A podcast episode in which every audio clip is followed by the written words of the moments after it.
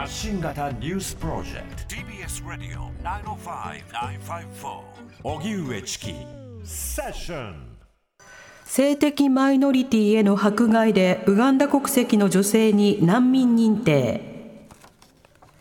性的マイノリティに対する迫害を理由に日本に難民申請していたウガンダ国籍の女性が今日大阪出入国在留管理局から難民認定を受け在留カードなどが手渡されました。アフリカ・ウガンダ出身の30代女性はレズビアンであることを理由に警察から逮捕拘留された上拷問を受けたことなどから2020年に来日。しかし、難民申請は認められず、退去強制命令を受けていました。このため、支援者らと処分の取り消しを国に求める裁判を起こし、大阪地裁が先月、母国に帰ればウガンダの刑法で処罰される恐れがあるとして難民として認定するよう国に命じ国が控訴しなかったため判決が確定していました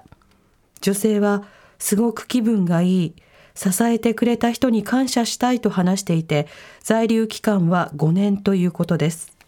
岸田総理の演説で爆発物投げ込み、一部が60メートル先で発見。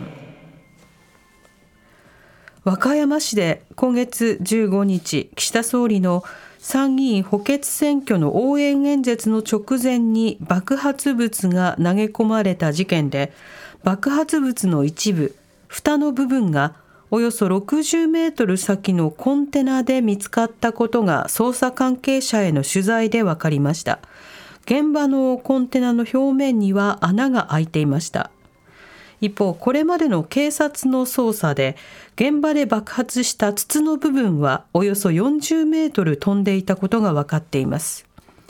容疑者の男が投げた筒は爆発し、およそ200人の聴衆の上を通過して倉庫に当たって跳ね返りおよそ40メートル離れた生けすの網に落ちた可能性があるということです。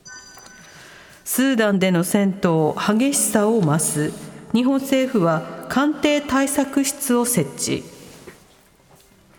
北東アフリカスーダンでは今月15日以降、軍と準軍事組織 RSF 即応支援部隊が激しい戦闘を繰り広げていて WHO 世界保健機関によりますとこれまでに少なくとも270人が死亡2600人以上が負傷しました。また EU のボレル外交安全保障上級代表はツイッターで EU の駐スーダン大使が自宅で何者かに暴行されたと明らかにしました。深刻な怪我はなかったものの、ボレル氏は外交官保護を義務付けるウィーン条約に対する重大な違反と非難しています。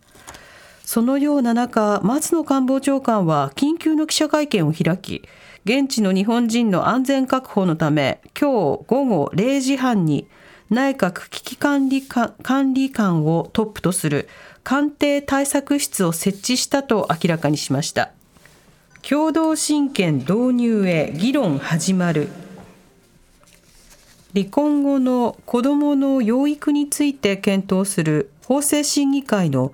家族法制部会は昨日離婚後に父と母の双方が親権を持つ共同親権の導入を前提に議論を進める方向で合意しました。共同親権の導入には父親と母親双方の真摯な合意が確認できた場合を想定していて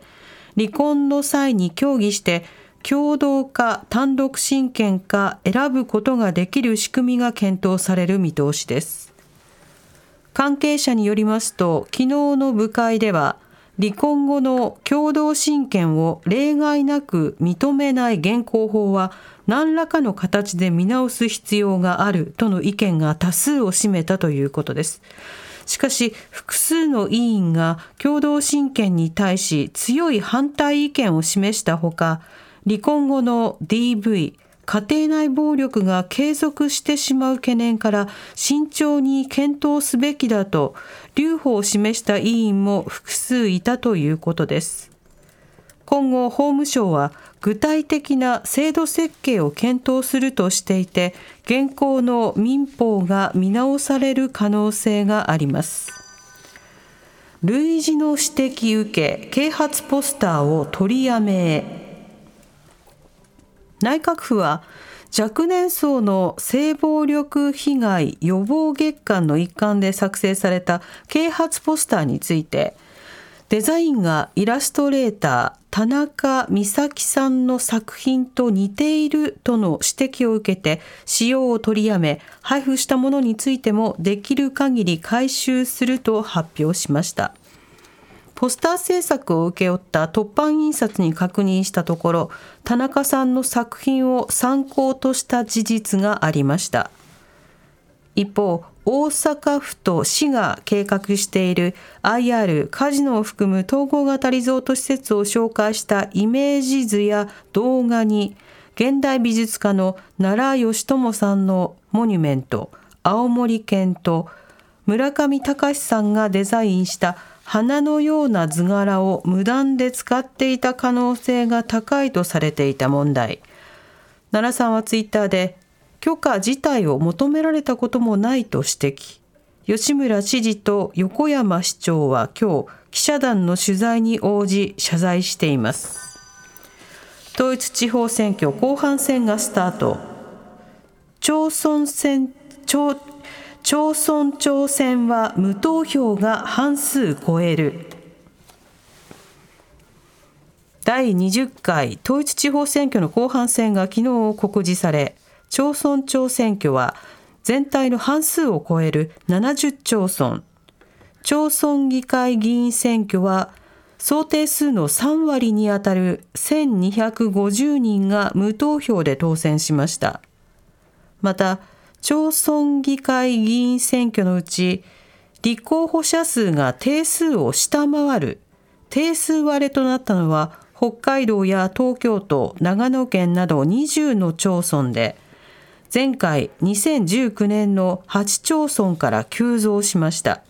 政治家のなり手不足が改めて浮き彫りとなっています。